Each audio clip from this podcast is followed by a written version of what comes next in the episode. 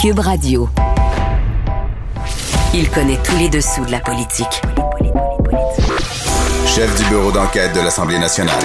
Antoine Robitaille. Là-haut sur la colline. Là-haut sur la colline. Cube Radio.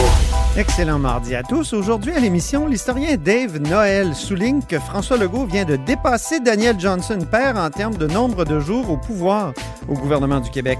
Dave dresse de nombreux parallèles entre Legault et Johnson et soutient que cette comparaison est supérieure à celle habituellement faite entre Legault et Duplessis. Mais d'abord, mais d'abord, ces journées de rentrée parlementaire ici à Québec, on parle des thèmes dominants d'ici juin et des joueurs et joueuses à surveiller avec un invité de choix. Il déterre les dernières nouvelles et déniche les plus récents potins. Ça vaut la peine, c'est bien investi. Directement des coulisses du Parlement, voici les vadrouilleurs. Et bonjour, Rémi Nadeau. Bonjour, Antoine. Chef de bureau euh, parlementaire ici au Journal de Québec et au Journal de Montréal. On va parler de la rentrée parce que c'est une rentrée un peu particulière, une rentrée plexiglacisée qu'on vit euh, aujourd'hui. Et quelles sont les attentes à l'égard de cette rentrée-là? Donc, euh, Rémi, euh, les grands thèmes va y avoir pendant cette session parlementaire qui commence aujourd'hui, qui va se terminer au mois de juin? Ben, c'est sûr que dans l'esprit du gouvernement, il n'y a pas beaucoup de, marge de manœuvre pour faire avancer des nouvelles initiatives. moi, on me dit que vraiment, là, ça, sera très, très concentré sur la gestion de pandémie, l'opération vaccination, qui est cruciale euh, pour qu'on puisse retrouver euh, éventuellement euh, le plus vite possible un semblant de vie normale. Donc, euh, on va être très, très, très concentré là-dessus. On sait que la situation s'améliore, mais que c'est très fragile, que le, les hôpitaux sont encore quand même très occupés. on veut mettre fin le plus vite possible au délestage pour qu'on pour qu'on puisse même éventuellement là, euh, faire le rattrapage de, de, toutes ces chirurgies qui n'ont pas été effectuées euh, depuis le mois de mars dernier. Alors, c'est déjà en soi une grosse commande. Dans le réseau de l'éducation, c'est un peu la même chose. On sait que les élèves, il y en a qui vont avoir accumulé un peu de retard, euh, ceux pour qui c'est moins facile. il, y a, il y a même dans les matières des choses qu'on a mis un peu de côté euh, pour pouvoir se concentrer sur ce qu'on appelle les, savoirs essentiels. Oui, oui. Euh, et puis, bon, tu sais, alors, c'est sûr que pour le gouvernement, bref, euh, la gestion de pandémie et la vaccination, c'est vraiment là-dessus qu'on va mettre pas mal tous les efforts et je sais qu'on a même passé le message au ministre de retarder des annonces qui prévoyaient. c'est malheureux, mais c'est comme ça. Heureusement, est-ce qu'on peut euh, retarder encore l'annonce sur la langue française qui a été annoncée au moins six fois? Ouais, non, c'est ça. J'allais dire, ça, c'est la seule exception. Euh, le projet de loi pour euh, modifier la loi 101, il sera déposé durant la session parlementaire. Donc, peut-être pas dans les premières semaines, comme Simon Jolin Barrette aurait aimé, mais euh, durant la session parlementaire, on va déposer le projet de loi et euh, c'est à peu près la seule exception. Je ne dirais pas qu'il y aura aura peut-être pas rien d'autre, mais euh, c'est euh, disons le seul autre élément important, je pense qu'on peut voir sur le radar. Euh, et heureusement pour la CAC, ils ont été très actifs en début de mandat. Donc, au moins, ils sont très avancés dans la livraison de leur programme électoral. Tu sais, on n'a qu'à penser au, euh, la, euh, la, loi sur la laïcité, euh, le fait qu'ils ont transformé les commissions scolaires, aboli les élections scolaires, réduit les taxes scolaires, augmenté l'allocation pour enfants. Bon, alors ils ont quand même beaucoup livré et aussi mis en marche les maisons des aînés, des nouvelles écoles. Ça, c'est de la construction et ça se fait, mm-hmm. même en temps de pandémie. Alors, heureusement, parce que là, c'est sûr que pour le reste, comme je disais, on va être très, très euh, concentré euh, sur euh, l'opération pour sortir de, de, cette, cette, cette année virus. Oui, mais la pandémie, est-ce que ça pourrait pas être une occasion pour un gouvernement, là, puis c'est pas nécessairement du cynisme, mais pour faire passer des réformes qui autrement passeraient pas, on pense à, à une réforme dont on a commencé à parler là, sur la CNESST, donc le monde du travail. Oui, ben en effet, en fait, la pandémie a été une occasion, par exemple, pour le, projet de loi qui permet d'accélérer les projets d'infrastructure. Donc ça, déjà, on s'en est, on s'est servi, je te dirais, un peu du contexte de pandémie pour mettre le pied sur l'accélérateur là-dessus. Pour ce qui est de la, santé et sécurité au travail, Euh, Jean Boulet euh, s'est attaqué à un gros morceau. Je ne dis pas qu'il l'avait sous-évalué, mais, euh, il, Mais il, il, a presque. assu- il l'a, oui, parce que il a assurément vu en commission euh, parlementaire, en consultation, à quel point euh, les gens avaient des, des demandes là, diverses, euh, Oui. variées, bon, importantes. Alors, je pense qu'il il en, est conscient, il va apporter des modifications. Et euh, tu as raison de le souligner, ça c'est un- quand même un élément qui, qui est assez important. Euh, Simon Jeanin Barrette aussi avait déposé un projet de loi pour euh, moderniser euh, l'aide aux victimes d'actes criminels, Oui. qui a été au début quand même bien accueilli, mais pour lequel il y a aussi euh, des demandes. et ça, ce sera un autre. On dirait que c'est un accueil qui est passé de chaud à froid. Oui, oui, tu as s'est- raison. Ça s'est refroidi tout d'un coup. Il y a eu un courant d'air. Il y a Marc Pellemard qui a dit l'IVAC, c'est pas comme ça qu'on doit la réformer, mais lui, il a avantage à ce que les gens aient devant les tribunaux. Mais c'est une autre question. Dis-moi, euh, Rémi, est-ce qu'il y a des joueurs à surveiller dans l'opposition? Et qui, qui, qui pointerais-tu? Ben, c'est sûr que ça va être encore une session euh, occupée et importante pour le trio euh, des porte-paroles en éducation. Donc, moi, je m'attends à ce qu'on voit beaucoup Véronique Yvon, Marois Risky et Christine Labrie. Parce que en éducation, on sait, il y, a, il y a quand même encore beaucoup de pression sur le ministre Roberge. Euh, la, la question de la qualité de l'air dans les écoles, notamment, mais aussi ce dont je parlais tantôt, tout le rattrapage pour les élèves. Euh, alors ça, c'est- moi, je m'attends à ce que vraiment euh, les ces trois euh, étoiles-là, là, elles sont bonnes toutes les trois, Mhm. euh, soient très actives euh, et prennent beaucoup de place durant la session parlementaire. C'est un vrai trio Euh, redoutable. Il me semble que j'ai jamais vu ça, moi, dans. dans, dans, dans- ça fait 15 ans là, que je suis la politique au quotidien ici au Parlement. Un trio comme ça, là, opposé à un ministre, puis efficace, puis euh, le ministre en, en- perd ses, ses moyens. On a rarement vu ça. Oui, ben c'est ça, c'est que M. Roberge se retrouve un peu comme constamment sur la défensive à, à cause de leur efficacité euh, extrême, je dirais. euh, C'est ça. euh, chacune de leur côté et parfois ensemble dans des sorties euh, ou dans des dans des tirs groupés. Alors écoute, c'est effectivement là, c'est vraiment un trio étoile. Euh, sinon, ben je m'attends aussi quand même à un, un bon face à face constant entre Marie Montpetit et Christian Dubé. Euh, pour la question des tests rapides, mais aussi pour tout ce qui se passe dans le domaine de la santé. Euh, Marie Montpetit a montré euh, qu'elle avait euh, très rapidement euh, pris connaissance des dossiers. De toute façon, elle, elle connaît quand même le réseau de la santé euh, assez bien, même à- à- Mhm. elle avait des connaissances même avant d'avoir la responsabilité là, de porte-parole en matière de santé. Et euh, elle a montré qu'elle était assez redoutable aussi. Alors, ça, ça sera aussi euh, à surveiller. Et moi, j'aime toujours aussi, je te dirais, Oui. les face-à-face entre Manon Massé et François Legault. Ah oui. Euh, parce que je trouve Manon Massé très bonne dans ses domaines de prédilection, c'est-à-dire la défense des moins bien nantis. Et, euh, ça va se poser, ce genre de questions-là, avec la, la relance économique. Il y aura des, un peu des laissés pour compte, des gens qui vont souffrir peut-être plus longtemps des impacts de la pandémie euh, ou du fait qu'on aura mis tellement de choses de côté. Alors moi, je pense aussi que Manon Massé risque d'avoir euh, de, de bons échanges avec François Legault. Euh, et, Ce euh, mardi ben, matin, je ne sais pas si tu l'as entendu, Manon Massé, elle disait qu'elle de, que- qu'on devait embaucher pour François Legault un conseiller en compassion. C'était, Oui, oui. c'était un peu chien. oui. Oui, c'est ça. Ça faisait vraiment comme souligner un manque de cœur. Ouais.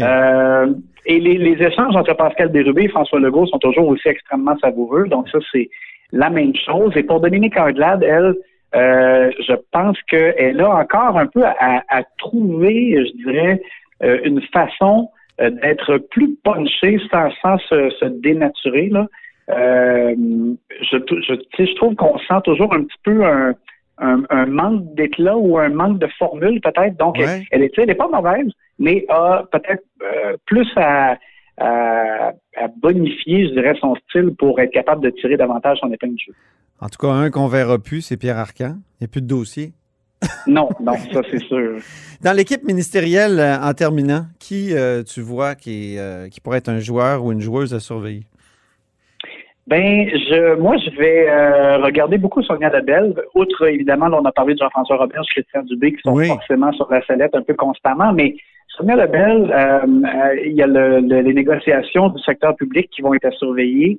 Euh, il y a eu une entente avec les infirmières euh, tout juste avant la période des fêtes. C'était très bien, mais il faut pas oublier qu'il y, y, a tout le reste. Et puis, ben, et même dans le cas des infirmières, ça ne touchait pas le volet monétaire. Donc, euh, ce sera important. Elle a un gros, gros dossier. Et aussi, on lui a confié une patate chaude, c'est-à-dire de revoir le code d'éthique euh, des élus de l'Assemblée nationale pour éventuellement faire en sorte que quelqu'un comme Pierre Fitzgibbon puisse conserver des actions d'une entreprise ah qui oui. a affaire avec le gouvernement.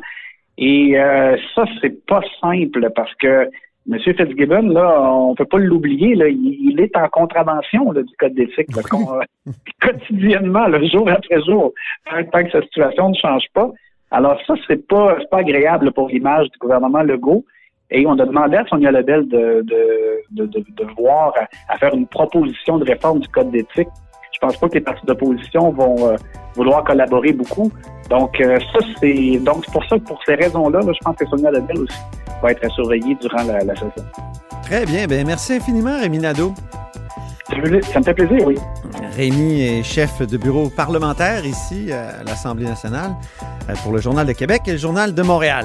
Vous êtes à l'écoute de là-haut sur la colline?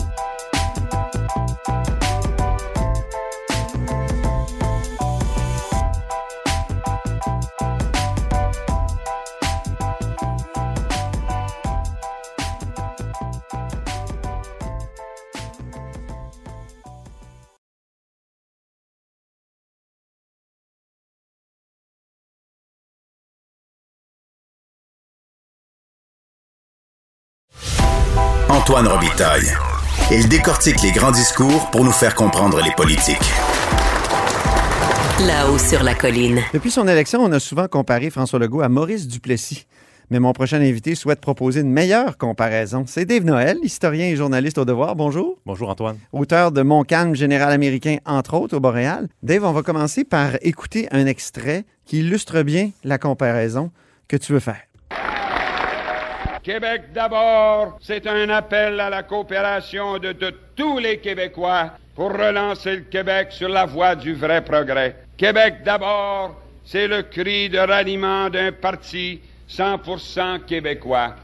Et il y a ici un homme fier sur l'estrade, et on a le droit d'être fier. Et c'est le chef de l'Union nationale de présenter aux Québécois de 1966. Un parti rajeuni, un parti enthousiaste, sérieux et dynamique, un parti libre de toute attache extérieure, un parti qui n'est pas l'instrument d'une personne ou d'un groupe de personnes, mais un outil destiné au seul service de la nation québécoise. Donc, on aura reconnu, Dave, euh, Daniel Johnson? Oui. Il y a une raison très mathématique pour laquelle on peut parler de Daniel Johnson et François Legault aujourd'hui. Oui, c'est que la semaine dernière, François Legault a dépassé Daniel Johnson père en termes de, de nombre de durée au pouvoir. Donc, euh, maintenant, M. Legault est à 837 jours exactement. OK. Euh, en fait, c'est ça, c'est. Euh, on a eu 32, c'est le 32e premier ministre et ça va quand même assez vite parce que les premiers premiers ministres du Québec étaient là dans des, pour des courts mandats. Souvent, ils partaient en plein milieu, donc ça arrivait fréquemment au 19e siècle. Mais donc, la semaine dernière, il y a eu ce, ce, ce dépassement-là. Puis ça a été, c'est surtout marquant parce que euh, Daniel Johnson père est un premier ministre un peu oublié aujourd'hui. Et euh, quand on fait des parallèles historiques entre le, M. Legault et les anciens premiers ministres, on est plus porté à aller vers Duplessis. En fait, oui. surtout ses critiques. Euh, donc, c'est arrivé assez. Oui, c'est pour le démoniser d'une certaine façon. Oui, puisque Duplessis est devenu un peu l'épouvantail de la grande noirceur. Euh, on l'évoque souvent sa, sa, figure. Il y a eu des, des réflexions plus sérieuses comme Jonathan Livernois, qui est un, oui. un professeur en littérature euh, de l'Université Laval, qui a écrit un livre, Une histoire du duplessisme chez Boréal. Mm -hmm. Et euh, lui, dans le fond, il, il parlait de, euh, donc de, de changement dans l'ordre, tout ça. Puis il faisait vraiment un parallèle entre les deux. Il a écrit des textes aussi par rapport à ça.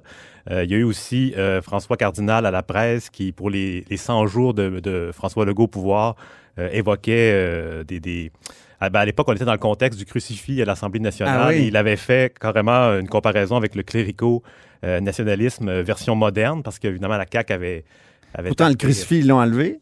Oui, mais à l'époque, c'était encore dans les, dans Ah, les débats, c'est ça. C'était encore dans les cartons. On était aussi après la fameuse mise à jour économique où François Legault s'était présenté devant un drapeau géant, Ah oui. euh, fleur d'Elysée énorme, donc il rappelait encore une fois le, euh, le- les drapeaux que Duplessis euh, sortait, qu'il avait lui-même fait adopter comme euh, symbole officiel du Québec. D'ailleurs, tu nous as envoyé plein de photos Oui. euh, à La Haut sur la Colline. On va tout mettre ça sur la page de La Haut sur la Colline sur Facebook.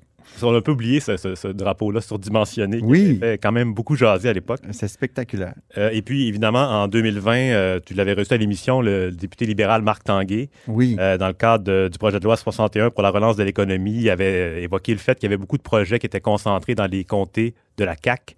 Donc, on évoquait les, il évoquait les bouts de route euh, à, la Duplessis. Et lui, euh, il, il parlait beaucoup, de, en fait, de la série Duplessis qui avait été euh, diffusée euh, dans les années 70, qui avait un peu marqué l'imaginaire. puis qui- Qui a presque remplacé la réalité. oui, mais c'est tellement bon, c'est c'est une série exceptionnelle.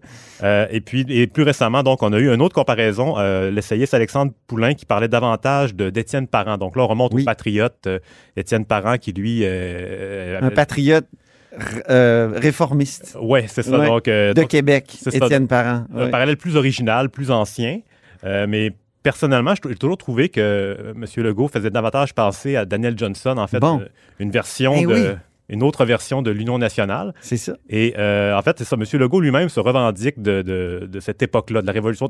Dans ses, dans ses documents officiels, il parle de d'Honoré Mercier, il parle de la Révolution euh, tranquille. Donc, euh, il fusionne un peu les libéraux de l'époque et l'Union nationale. Euh, mais donc, c'est ça. Euh, Johnson, qui est-il pour euh, y revenir? Oui. Lui, c'est vraiment un politicien de carrière. Il est entré au Parlement à 31 ans, en 46. Il a été dans le gouvernement, donc, Duplessis, Paul Sauvé. Et il prend la tête du parti dans l'opposition en 61, donc il devient chef euh, en battant euh, Jean-Jacques Bertrand à l'époque. Et puis, euh, donc, il va être au pouvoir pendant près- à peu près deux ans, donc, et il décède en fonction pendant au moment où il allait inaugurer le barrage Manix 5 dans le Grand Nord. Qui est devenu le barrage Daniel Johnson. Oui, donc on, on lui a donné son nom. Il est décédé à 53 ans, euh, donc une crise cardiaque euh, qui l'a emporté prématurément. Incroyable, je vais avoir 53 ans, moi, cette année. Bon, oh mon Dieu. euh, ouais. Excuse. Euh, puis donc, c'est ça, les, les points de convergence. Euh, évidemment, le plus évident, c'est pe- peut-être l'ambiguïté constitutionnelle. D'ailleurs, la semaine dernière, on a vu euh, M. Legault se faire questionner sur euh, les impacts de la- du statut du Québec par rapport à, à la crise sanitaire qu'on vit. L'excellente question de Patrice Bergeron de la presse canadienne qui a dit euh, où, vous en, où en êtes-vous euh, par rapport à la souveraineté, le fédéralisme, hein, c'est ça? C'est ça. Puis donc, donc, comme François Legault, il, il a commencé sa carrière politique au Parti québécois comme indépendantiste, euh, l'auteur du budget de l'an 1 du Québec indépendant.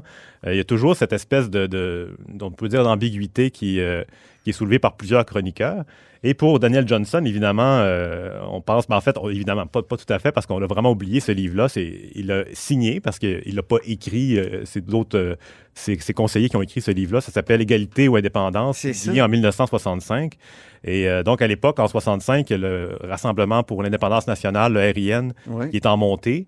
Et puis, on a le Parti libéral qui, euh, avec le maître chez nous. Donc, euh, il y a comme un peu une surenchère. Et Daniel Johnson, avec l'Union nationale, pour se démarquer, euh, il déborde un peu tout le monde en publiant ce livre-là, qui prône donc l'égalité ou l'indépendance, mais c'est un peu un- c'est une stratégie pour établir un rapport de force avec le fédéral pour avoir une, une nouvelle constitution.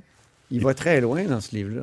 Oui, tout à fait. Puis d'ailleurs, c'est ça. Il, il évoque aussi, par exemple, le fameux terme province qui est attribué euh, aux États fédérés de la Fédération canadienne. Et il, parle même d'États libres associés, ce qui nous rappelle un peu la proposition de- du professeur Patrick Taillon. Oui, Euh, ici, à ce micro. Oui, c'est ça, donc, et qui évoquait qu'on pourrait éventuellement changer le nom du Québec pour État membre euh, donc, de la Fédération canadienne. C'est vraiment un, un document qui vise à renforcer la place du Québec dans l'ensemble canadien. Et dans ce égalité ou indépendance, il dit carrément que la, la- la Confédération canadienne n'est pas une fin en soi, euh, que donc le stat- d'autres statuts sont possibles. En termes de parallèle, on- donc 65, c'est exactement 50 ans avant la, la publication du document de la CAQ, un nouveau projet pour les nationalistes du Québec, qui est Ah un peu oui, c'est vrai. l'équivalent si on veut comparer les deux documents. Euh, donc, il y a comme un peu un, dialogue de l'histoire entre les deux documents. L'autre point, un autre point de convergence qu'on peut évoquer, c'est le volet équipe arc-en-ciel. Donc, euh, si on se rappelle, la coalition Avenir Québec, à l'origine, avait un logo multicolore avec du mauve, du bleu, du rouge. Oui, ça ressemblait à un cacatoès. Tout à fait. Et donc, c'était vraiment un, un assemblage de- d'anciens euh, péquistes, anciens libéraux, tout ça.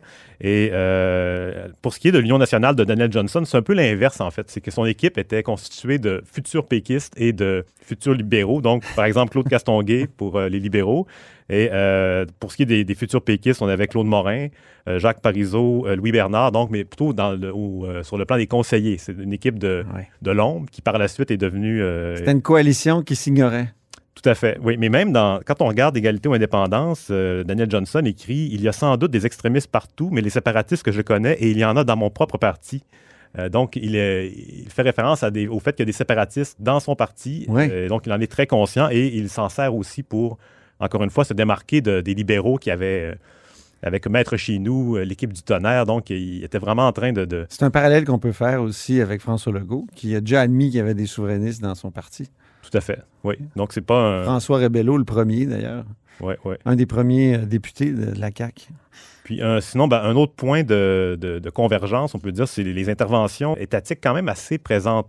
Euh, donc, euh, Daniel Ah oui, ça c'est intéressant. Donc c'est un parti de droite qui finalement pourrait être euh, réfractaire à ce que l'État intervienne dans l'économie, mais finalement, on s'aperçoit qu'il intervient pas mal. C'est le cas de Daniel Johnson, hein, qui finalement a complété la révolution tranquille de Jean Lesage. oui, c'est ça, parce que Puis c'est le cas de François Legault aussi, qui finalement intervient énormément dans l'économie. Ben, pour ce qui est de Johnson, en tout cas, dans, dans le deux ans qui était là, un, un assez court mandat finalement, euh, on parle de- du réseau de l'Université du Québec qui a été mis en place, les cégeps, euh, Radio-Québec, qui à l'époque diffusait pas grand-chose, mais au moins a été créé. Mhm. Euh, et puis, la Société d'hab- d'habitation du Québec qui favorisait la construction de logements à prix modique. Et donc, il y a quand même mis en place beaucoup de structures. Sinon, pour d'autres points de convergence, peut-être des plans territoriaux. C'était pas le plan Nord déjà, mais Daniel Johnson s'intéressait beaucoup au développement hydroélectrique. Euh, Mais le plan Nord, c'est plus Jean Charest, on pourrait dire? Oui, c'est plus Jean Charest, mais en même temps, déjà à l'époque, il y avait quand même des, des- des investissements encore plus massifs que ce que euh, les libéraux de Jean Charest ont pu faire. Oui. Euh, D'ailleurs, c'est Johnson qui est derrière le, le fameux contrat de Churchill Falls Ah oui. avec Terre-Neuve, euh, qui, qui a été vraiment au bénéfice de. de- Le plus grand coup de l'histoire d'Hydro-Québec. Oui, et, mais à l'époque, il y avait un petit malaise, par exemple, parce que Ah oui? signer ce contrat-là impliquait qu'on reconnaissait une certaine forme de frontière du Labrador qui Oh. était contestée depuis 1927. Mais pour compenser, Daniel Johnson avait mis en place la commission d'Orion sur les frontières, Oui. qui a duré jusqu'en 72, et sûrement que M. Dorion pourrait en parler euh, longuement. C'est vrai, il faudrait que je le reçoive. Bonne idée. C'est d'ailleurs dans le Nord, à Manic 5, que, que Daniel Johnson est décédé. Et à l'époque de son décès, en relisant les, les éditoriaux, euh, Claude Ryan au Devoir, il disait euh, on ne saura jamais qu'est-ce qui serait arrivé s'il était resté euh, 5 ou 10 ans au pouvoir, parce que, évidemment, donc, son égalité ou indépendance, c'est un coup de force qu'il a tenté. Euh, il y a eu une conférence constitutionnelle en 68, en février, qui s'est un peu euh, terminée en queue de poisson. Il y avait déjà Trudeau qui était là à la justice au fédéral, qui a bloqué. Donc, euh, qu'est-ce qui serait arrivé? On ne peut pas le savoir, évidemment.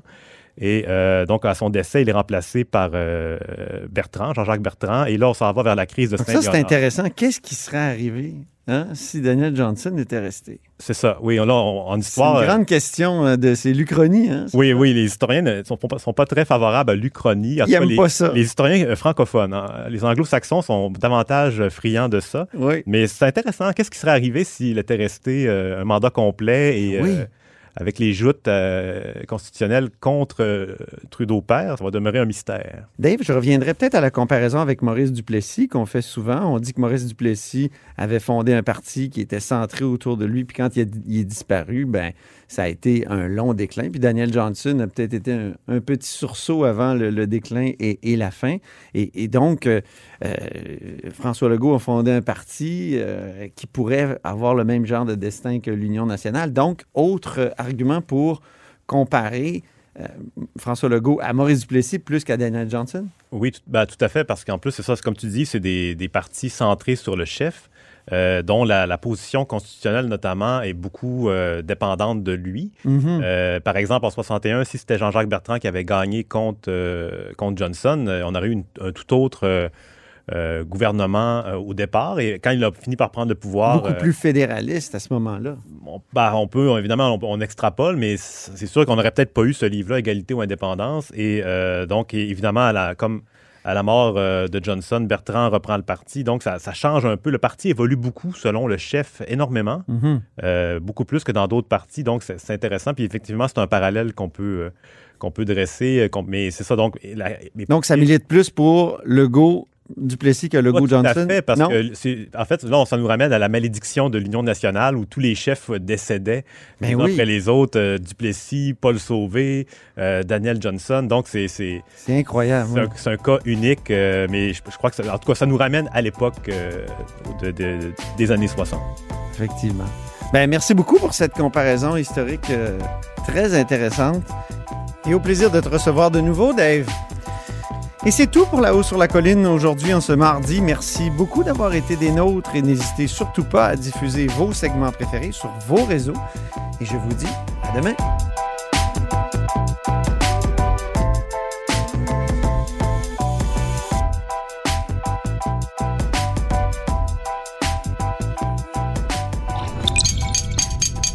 Cube Radio.